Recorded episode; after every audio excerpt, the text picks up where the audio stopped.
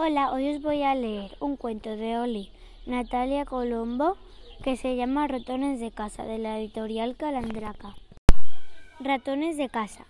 El cielo a nadie le engaña, se abraza la tierra sobre la montaña. La montaña con hilo muy fino, subiendo y bajando, dibuja el camino. El camino a todo el que pasa le dice, si quieres te lleva a tu casa. La casa tiene habitaciones para que se escondan todos los ratones.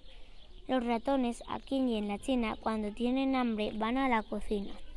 La cocina es cosa sabida, siempre está repleta de rica comida. La comida reposa en el plato y un ratón lo tira si le asusta al gato. El gato maullando de deshora no despierta a nadie más que a la señora. La señora dice muy bajito, abajo hay ladrones, despierta marido. El marido, aún medio dormido, saca de la cama a su pobre hijo. El hijo, desde hora temprana, mira con su gato llegar la mañana. La mañana trae el primer rayo y al salir el sol quien canta es el gallo.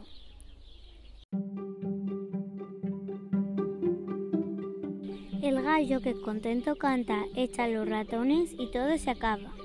Hasta aquí el cuento de ratones de casa. Espero que os haya gustado. Adiós.